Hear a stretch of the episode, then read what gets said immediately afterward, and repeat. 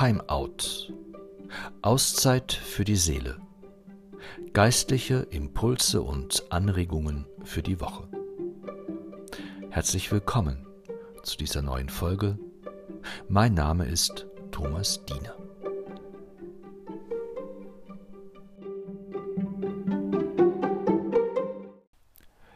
Ist es ungewohnt, diesen Impuls mit einem Gedanken des Kabarettisten Hans-Dieter Hüsch zu beginnen?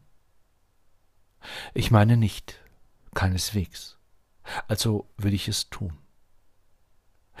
Bedenkt, dass jetzt um diese Zeit der Mond die Stadt erreicht, für eine kleine Ewigkeit sein Milchgebiss uns zeigt.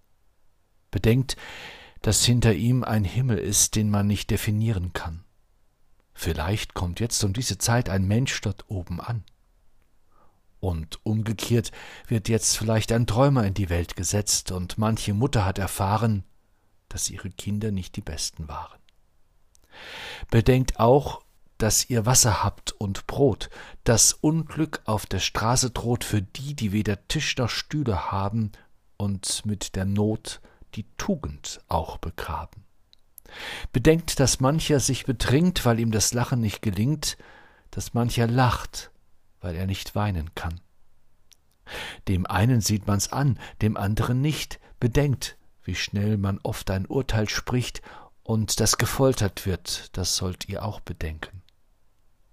Gewiss ein heißes Eisen, ich wollte niemand kränken, doch werden Bajonette jetzt gezählt, und wenn eins fehlt, es könnte einen Menschen retten, der jetzt um diese Zeit in eurer Mitte sitzt, von Gleichgesinnten noch geschützt.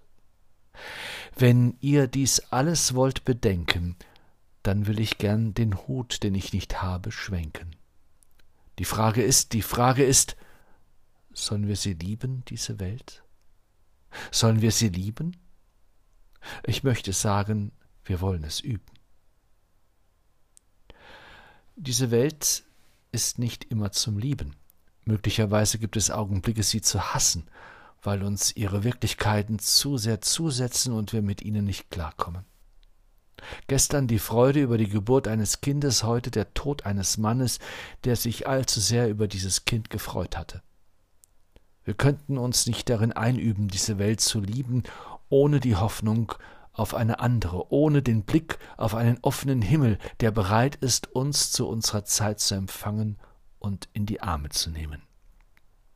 Stephanus hat sich von der Wirklichkeit dieses neuen Himmels in die Arme nehmen lassen.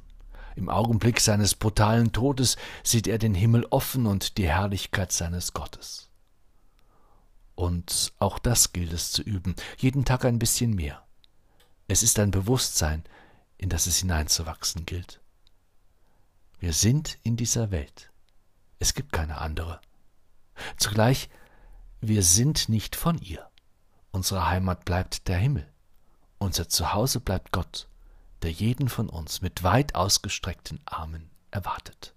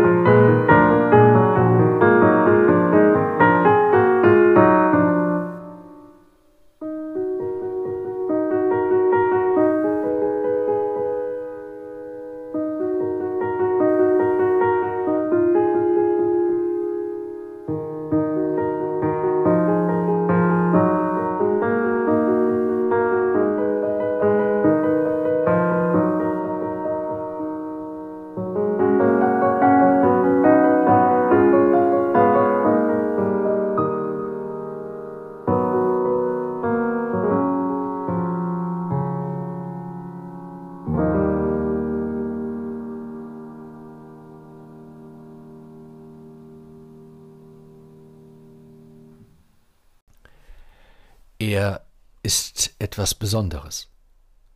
Würde man ansonsten seinen Gedenktag einen Tag nach dem Weihnachtsfest feiern? Stephanus wird um das Jahr 40 wegen seines Glaubens zu Tode gesteinigt. Er wird als Märtyrer des Christentums verehrt. Was gibt es mehr über ihn zu sagen? Nun, über die ersten Lebensjahre dieses Mannes nicht sehr viel. Es wird angenommen, dass er ein Jahr nach Christi Geburt in Jerusalem auf die Welt gekommen ist. Erst mit 30 beginnt er Geschichte zu schreiben. Es ist die Zeit, in der er in seiner Urgemeinde, seiner Heimatstadt, aktiv wird. Zu Beginn steht ein Konflikt. Die griechischsprachigen Hellenisten und die aramäischsprachigen Hebräer streiten sich um die Versorgung der Witwen. Die Hellenisten werfen den Hebräern vor, Witwen mit griechischem Hintergrund bei der täglichen Versorgung mit Lebensmitteln zu übersehen. Um diesen Streit zu schlichten, bitten die Apostel die Gemeinde, sieben Männer von gutem Ruf und voll Geist und Weisheit auszuwählen, damit diese als Diakone die sozialen Aufgaben der Urgemeinde, darunter die Betreuung der Witwen, übernehmen. Die erste Wahl fällt auf Stephanus, einen Mann erfüllt vom Glauben und vom Heiligen Geist. Als exponierter Vertreter der Urgemeinde gerät Stephanus bald darauf jedoch in einen Konflikt mit hellenistischen Juden. Es ist nicht bekannt, worum es bei dieser Auseinandersetzung ging. Deutlich wird jedoch, dass die Juden dem redebegabten Diakon argumentativ nicht gewachsen sind. Um den unbequemen Kopf loszuwerden, schmieden sie einen Komplott. Sie setzen die Behauptung in die Welt, Stephanus habe sich der Gotteslästerung schuldig gemacht. Stephanus, so der konkrete Vorwurf, habe behauptet, Jesus von Nazareth wolle den jüdischen Tempel zerstören und die von Moses überlieferten jüdischen Gebräuche verändern. Nach Ansicht der hellenistischen Juden macht sich der Diakon damit eine Art Hochverrat schuldig. Als der hohe Priester Stephanus zu den Vorwürfen befragt, antwortet dieser mit einem der längsten Monologe der gesamten Bibel. In seiner Verteidigungsrede bekennt sich Stephanus mit flammenden Worten zu seinem christlichen Glauben. Zudem wirft er seinen Anklägern vor und deren Vätern, sich vom Heiligen Geist abgesetzt, die Propheten verraten und getötet, sowie die durch Moses überbrachten Gebote missachtet zu haben. Das sorgt für Empörung. Ganz um Stephanus geschehen ist es, als dieser zum Himmel blickt und dort nach eigenen Worten die Herrlichkeit Gottes und Jesus zur Rechten Gottes stehen sieht. Das schlägt dem Fass den Boden aus, das ist endgültig zu viel. Die Menge umringt ihn und treibt ihn voller Zorn vor die Stadt. Dort, der Überlieferung nach unmittelbar vor dem Damaskustor, wird Stephanus als Gotteslästerer verurteilt und gesteinigt. Die Verehrung von Stephanus begann etwa um das fünfte Jahrhundert. Stephanus Gebeine werden der Überlieferung nach im Jahr 560 in der Krypta der Kirche St. Laurentius vor den Mauern in Rom bestattet. Doch zurück zu seiner Geschichte. Genauer zu dem Moment seiner Hinrichtung. Haben Sie eine Ahnung, was es bedeuten kann, den Himmel offen zu sehen? Was bekommen wir dann zu Gesicht? Was gibt es für uns zu entdecken? Welche unserer persönlichen Sehnsüchte sehen wir dort erfüllt? Ich möchte Antwort geben mit einem anderen Gedanken von Hans-Dieter Hüsch, überschrieben mit dem Wort Utopie.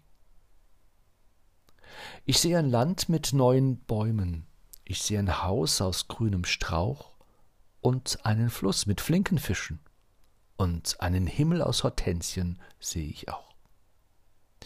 Ich sehe ein Licht von Unschuld weiß und einen Berg, der unberührt.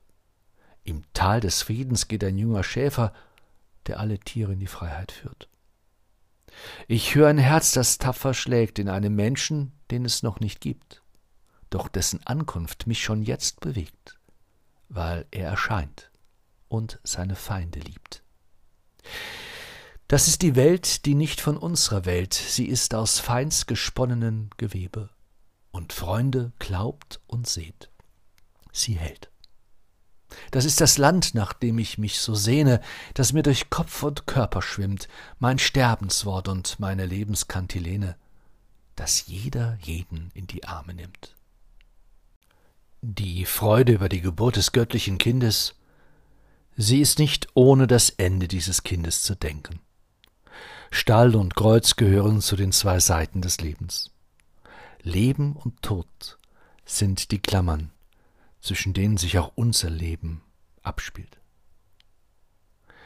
Nirgendwann wird dies uns so eindringlich vor Augen geführt wie an Weihnachten und dem Gedenktag heute.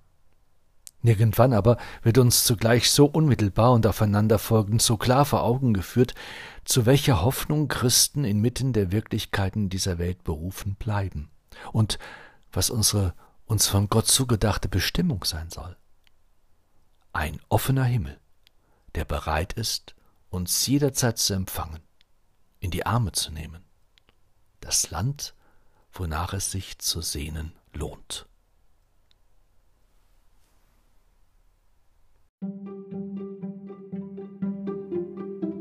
Herzlichen Dank für Ihr Interesse und Ihr Zuhören.